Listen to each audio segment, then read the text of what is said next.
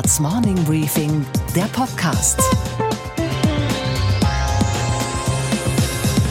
Einen schönen guten Morgen allerseits. Mein Name ist Michael Bröker und nicht Gabor Steingart, denn der schreibt gerade sein neues Buch fertig, auf das Sie sich schon freuen können.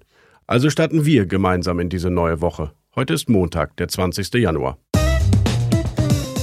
Gestern hat die Welt Angela Merkel in ihrer liebsten, ja vielleicht sogar besten Rolle erlebt. Die Rolle als Konflikt- und Krisenmanagerin. Versöhnen statt spalten. Ich mache mir keine Illusionen, dass das natürlich noch eine schwierige Wegstrecke sein wird. Aber wir waren uns alle einig, dass wir angesichts des vielen Leides, das auftritt, angesichts der schrecklichen Situation, die wir auch im Blick auf die Ausbreitung des Terrorismus in der Sahelzone haben, es gerechtfertigt war. Und ich möchte mich bei allen Teilnehmern, die heute an dieser Konferenz teilgenommen haben, sehr, sehr herzlich bedanken, weil es eine sehr konstruktive Atmosphäre war, in der wir zusammengearbeitet haben. Merkels Mission lautete, ein bisschen Frieden für das bürgerkriegsgeplagte Libyen. Elf Staats- und Regierungschefs hatte sie dafür ins Kanzleramt zur Konferenz geladen. Und alle waren sie gekommen. Macron, Putin, Erdogan und Donald Trump schickte immerhin seinen Außenminister Mike Pompeo. Für das ostafrikanische Land gilt seit dem Sturz von Diktator Gaddafi 2011 und dem sich anschließenden Bürgerkrieg, was die frühere Bischöfin Margot Kersmann einst über Afghanistan gesagt hatte. Nichts ist gut in Libyen. Der Krieg zwischen den Truppen des Rebellengenerals Haftar und den Unterstützern des Regierungschefs Sarraj ist blutig und brutal. Er lockt IS-Kämpfer und Söldner, er gibt Schleusern und Milizen Raum für ihr verbrecherisches Tun. Und er produziert Hunderttausende neue Flüchtlinge. Die Weltmächte mischen mal wieder kräftig mit im Kampf um Einfluss in dem ölreichsten Land auf dem afrikanischen Kontinent. Russland, Ägypten und Saudi-Arabien unterstützen Haftar, der fast 70 Prozent des Landes kontrolliert. Die Türkei hält zu Regierungschef Sarraj. Und Deutschland? Deutschland galt im Gegensatz zu den früheren Kolonialmächten Frankreich und Italien als ehrlicher Makler und bot sich damit als Vermittler an. Angela Merkel verfolgte zwei Interessen. Erstens Libyen ist das Epizentrum der Flüchtlingsbewegungen. Die libysche Küste ist der Hotspot der Schlepperindustrie. Der Pakt der EU mit der Küstenwache dort soll die Flüchtlinge weiter fernhalten. Ein Failed State kann die Kanzlerin vor den Toren Europas nicht gebrauchen. Der zweite Grund, über den redet die Kanzlerin nicht ganz so gerne. Im Spätherbst ihrer Kanzlerschaft geht es auch um sie und um das Kapitel Angela Merkel im Geschichtsbuch. Der Nimbus einer Friedensstifterin könnte ihre außenpolitische Bilanz aufhübschen. Genau wie Barack Obama in seinem letzten Amtsjahr widmet sich auch Angela Merkel auffallend intensiv großen Fragen der Weltpolitik, zum Beispiel die von Krieg und Frieden. Auf der Pressekonferenz verkündete sie gewohnt nüchtern und sachlich die Ergebnisse ihrer Vermittlungsmission. Wir haben einen sehr verbindlichen Prozess vereinbart, wie wir engmaschig in kurzen Zeitabständen immer wieder als die Vertreter, die heute zusammengekommen sind, uns verantwortlich fühlen, um aus einem heute ja so stark auch durch Stellvertreterleistungen gekennzeichneten Konflikt einen Prozess zu machen, in dem die Menschen in Libyen endlich wieder zu ihrem Recht kommen auf ein friedliches Zusammenleben. Und ja klar, auch der Außenminister Heiko Maas durfte sich äußern, und zwar am Abend bei Anne Will in der ARD. Und Herr Hafter und Herr Sarraj waren heute auch im Kanzleramt. Die Kanzlerin. Von denen hat man dann nichts mehr gehört. Was haben Sie mit nee, denen denn verabredet? Wir haben, das war ein festgelegter äh, Prozess. Die sind nicht bereit, zusammen zu reden. Das zeigt in etwa, wie groß die Probleme sind und wie verfeindet die Gruppen sind. Und deshalb haben wir vor der Konferenz zuerst mit Premierminister Sarraj gesprochen und dann mit Feldmarschall Hafter nacheinander und haben ihnen gesagt, das ist das, was wir heute hier beraten. Wir werden euch heute die Unterstützung entziehen, eurer Unterstützer und dann werdet ihr verhandeln müssen. So, und dann haben beide diese erste Gruppe benannt, Personen, jeder hat fünf Namen genannt, die werden sich schon nächste Woche zusammensetzen. Das ist der Unterschied zu den Konferenzen bisher. Fazit, nicht alle Probleme im verworrenen Libyen-Konflikt sind jetzt gelöst. Aber die deutsche Kanzlerin hat gezeigt, dass ihre Autorität als Maklerin der Weltpolitik nicht abgenutzt ist. Ihre Politik der kleinen Schritte bringt selbst mächtige, sture Männer auf einen kleinsten gemeinsamen Nenner. Es ist genau diese Angela Merkel, die noch manch einer vermissen wird, wenn sie dann irgendwann mal weg ist. Unsere weiteren Themen heute. Wir sprechen zum Auftakt der Woche mit Werner Hoyer, dem Präsidenten der Europäischen Investitionsbank. Er ist der 1 Billion Euro Mann der Europäischen Union. Und er erklärt uns den Green New Deal von EU-Kommissionspräsidentin Ursula von der Leyen. Wir werden das nicht durch Gebote und Verbote schaffen, diese Klimaziele zu erreichen, sondern nur durch Entwicklung modernster Technologien. Und wir müssen insofern diese Klimapolitik auch als Businessmodell verstehen, indem wir vorangehen mit der Innovation. Da liegen wir weit zurück. Wir stellen Ihnen außerdem heute zwei neue Podcasts aus der Media Pioneer Familie vor. Freuen Sie sich auf den streitbaren Ökonomen Daniel Stelter, der Sie jede Woche mit einem kontroversen Blick auf die Wirtschaftsentwicklung überraschen wird. In der heutigen Folge sagt er etwa, dass es für die Handelskonflikte auf der Welt völlig egal ist, wer in den USA die Wahlen gewinnt. Der Protektionismus der USA ist nicht der Protektionismus des Donald Trump. Auch Sophie Schimanski startet heute mit ihrem neuen Podcast. In Wall Street Weekly wirft sie ab sofort jeden Montag einen Blick auf die wichtigsten Trends der Börsenwoche. Heute geht es auch bei den Bankern und Investoren natürlich um das Wirtschaftsforum in Davos. Und wir berichten darüber, dass amerikanische Teenager in ihren Schulen zukünftig wieder satt werden. Und wir schauen kritisch darauf, was Handball mit Haarfarben zu tun hat. Heute gibt die Europäische Union den operativen Startschuss für ein Projekt, dessen schiere Geldsumme den einzelnen Bürger staunen lässt. Es geht um eine Billion Euro. Da würde selbst Jeff Bezos die Stirn runzeln. Beim Treffen der EU-Finanzminister mit Vertretern der Kommission heute in Brüssel wird der Green New Deal in die Tat umgesetzt. Mit 1000 Milliarden Euro soll die Klimawende in Europa bis 2030 richtig angeschoben werden. Und die Fäden laufen dabei bei einer Institution zusammen, die viele Bürger gar nicht kennen. Die Europäische Investitionsbank, kurz EIB, soll diese Summe bereitstellen. Aber wie läuft dieser Green New Deal vom Prinzip her eigentlich ab? Und ist das nicht Staatsdirigismus par excellence? Wir haben deswegen mal bei dem FDP-Politiker und dem Präsidenten der Europäischen Investitionsbank, Dr. Werner Heuer, durchgeklingelt. Werner Heuer. Guten Morgen, Herr Dr. Heuer. Hier ist Michael Bröker aus Berlin. Guten Morgen, Herr Bröker. Herr Hoyer, erklären Sie unseren Hörerinnen und Hörern doch erstmal eines. Was ist eigentlich genau die Aufgabe der Europäischen Investitionsbank?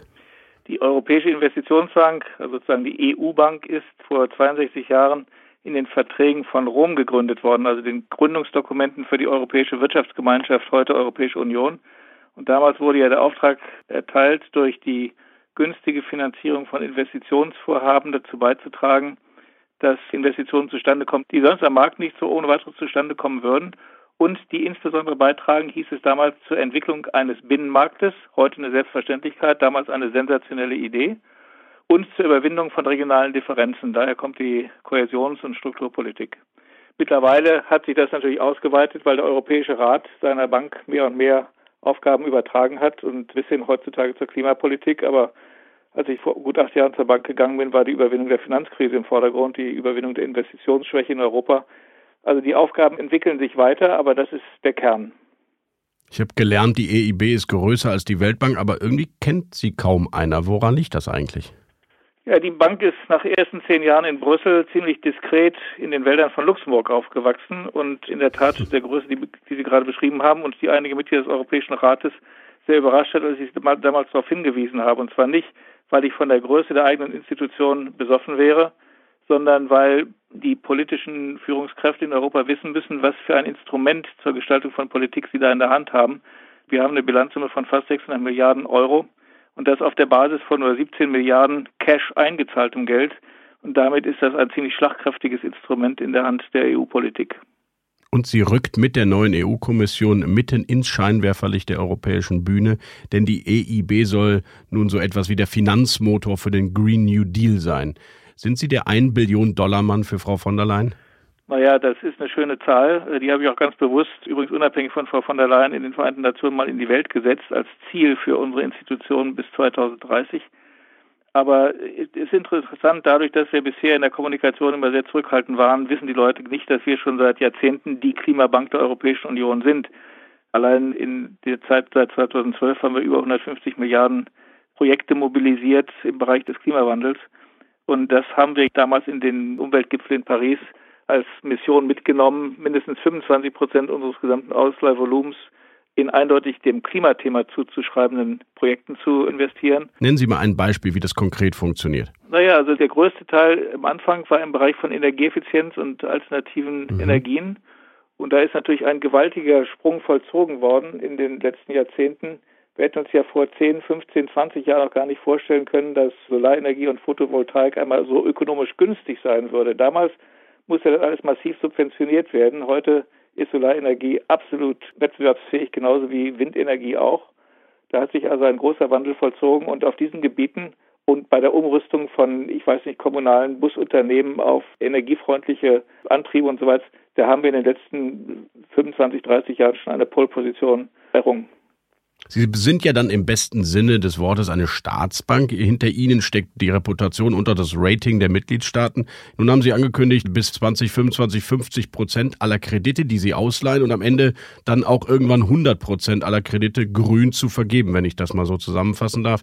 Müssten Sie da als Liberaler nicht die Fäuste in der Tasche ballen? Nein, das kommt ja darauf an, wie man die Ziele erreichen will. Übrigens, das mit 100 Prozent, das stimmt noch nicht so ganz. 50 Prozent ist schon ein sehr, sehr, sehr anspruchsvolles Ziel.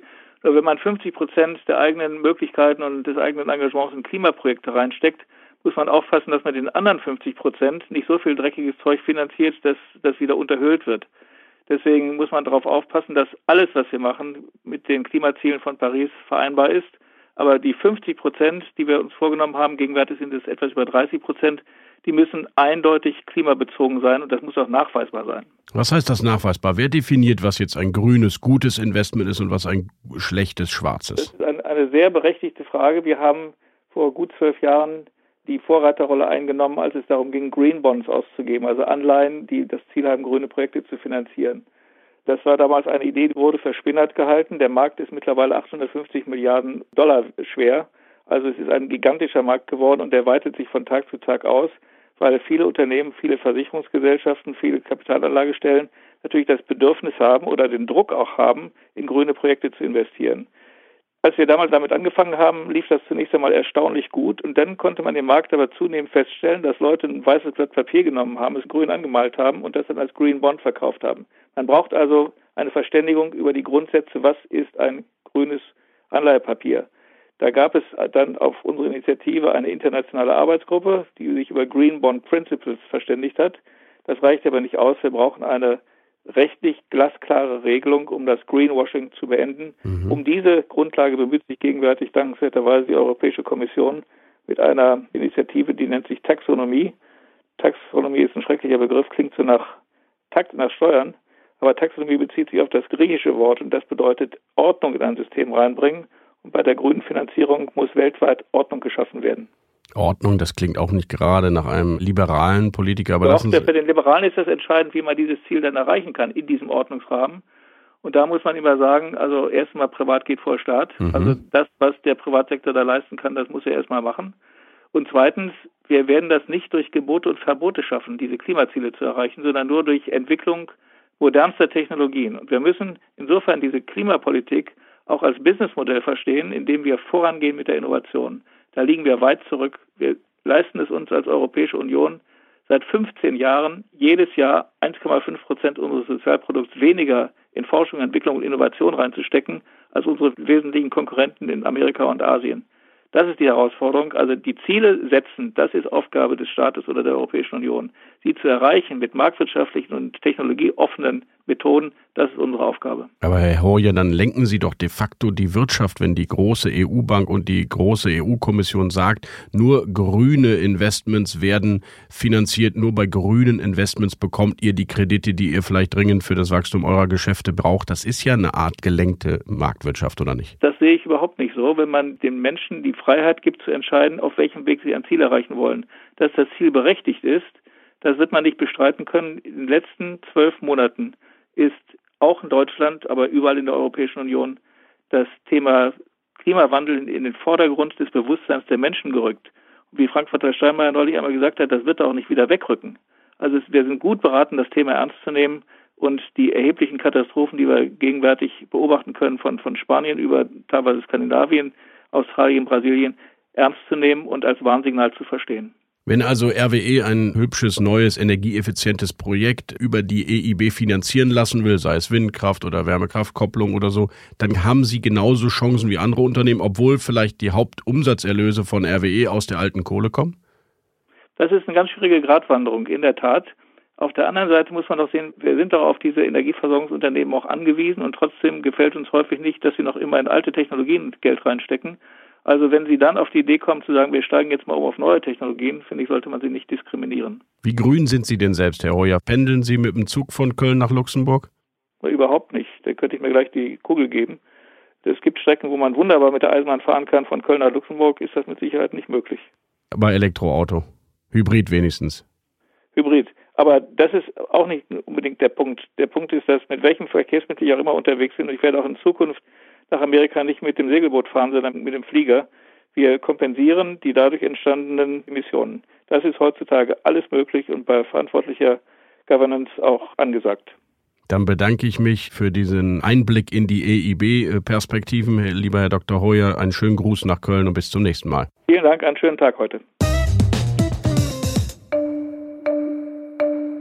Yes, the global economy is still growing, but it is growing too slowly.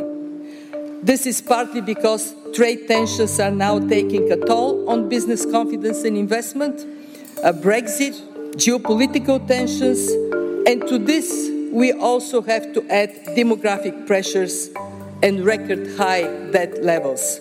Die neue IWF-Chefin Kristalina Georgieva vergangenen Herbst. Sie sagt, dass die Weltwirtschaft zwar immer noch wächst, aber zu langsam.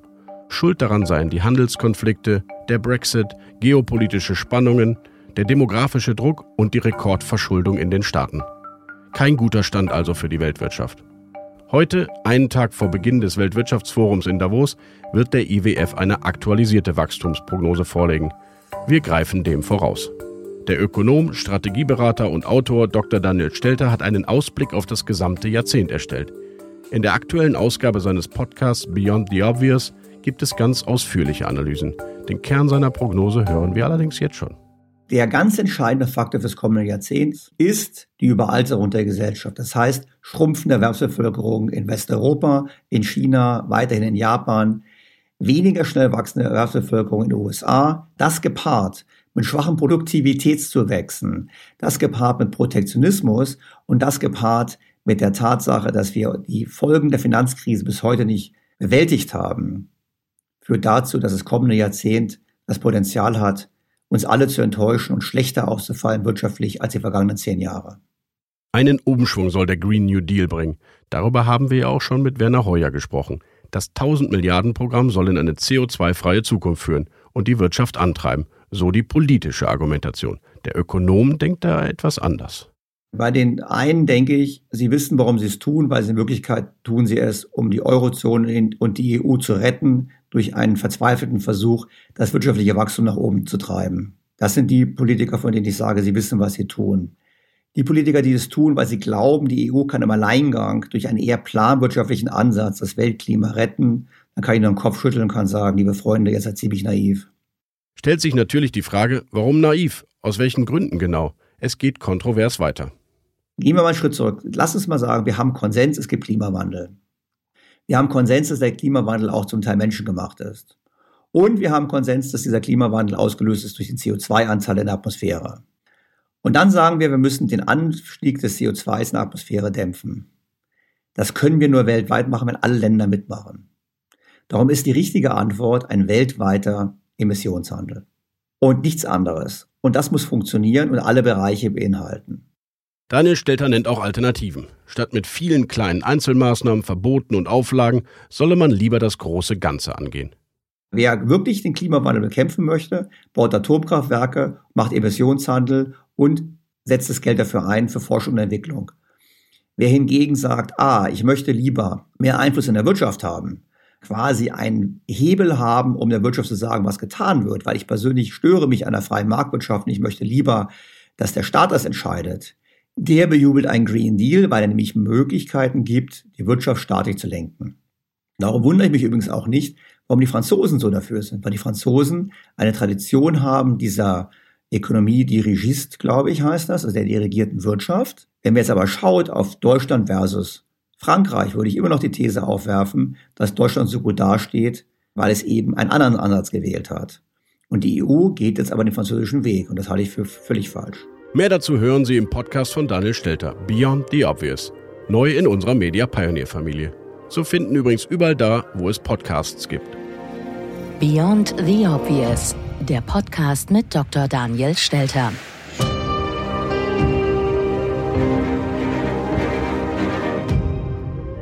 Und wir freuen uns dann heute zudem noch ein weiteres Mitglied in der Media Pioneer Podcast Gruppe begrüßen zu können.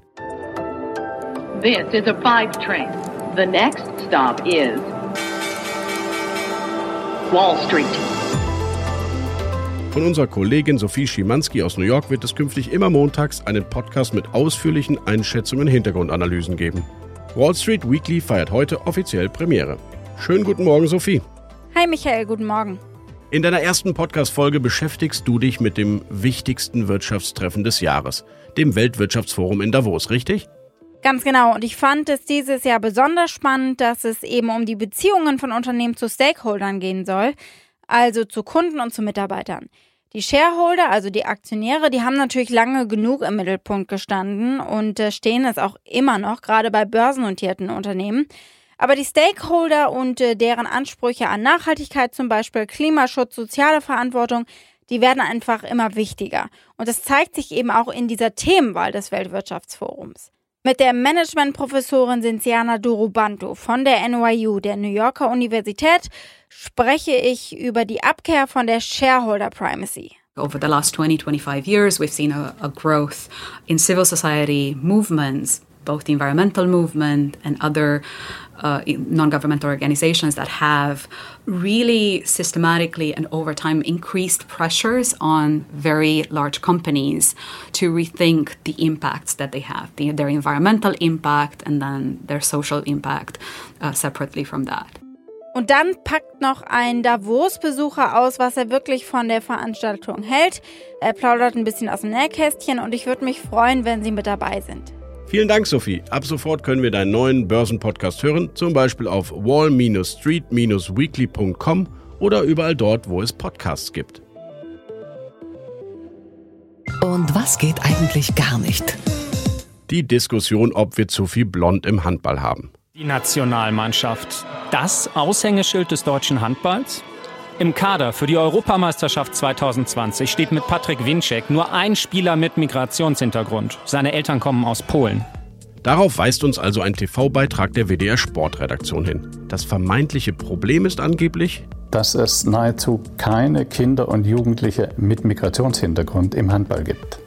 Die Frage ist, woran dies liegt möchte der Sportwissenschaftler Professor Klaus Zachey von der Uni Bielefeld wissen. Da gibt es sicher eine Menge spannender Antworten drauf. Aber eine sicherlich nicht, dass deutsche Handballvereine sich abschotten und keine Kinder mit Migrationshintergrund aufnehmen möchten. Hier wird doch einem ganzen Verband unterschwellig Diskriminierung, ja sogar Rassismus vorgeworfen. Lasst doch die Kinder spielen, was sie wollen. Wenn die Handballnationalmannschaft mal wieder einen Titel gewinnen würde und eine Euphorie in diesem Land auslöst, dann greifen auch wieder mehr Kinder zum Handball sicherlich auch Kinder mit Migrationshintergrund.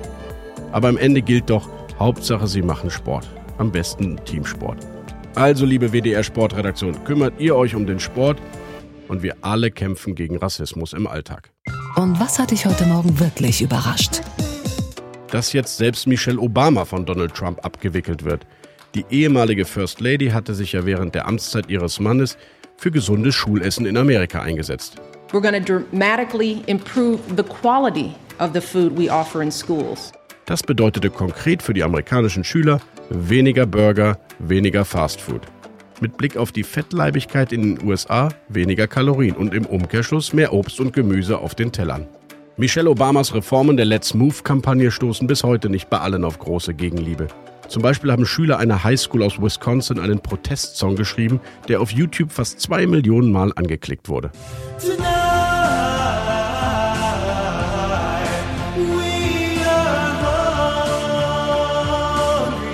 Aber zumindest in Wisconsin darf man wohl bald wieder aufatmen. Die Schüler müssen das Schulgebäude nicht mehr hungrig verlassen, denn die Regierung von Donald Trump hat angekündigt, die Reformen von Michelle Obama zurückzudrehen. Mehr frittiertes Gemüse auf die Teller lautet die Botschaft. Dann schmeckt es auch dem Burger-Fan im Weißen Haus, wenn der mal wieder eine Highschool besucht. Burger King, Wendy's and McDonald's.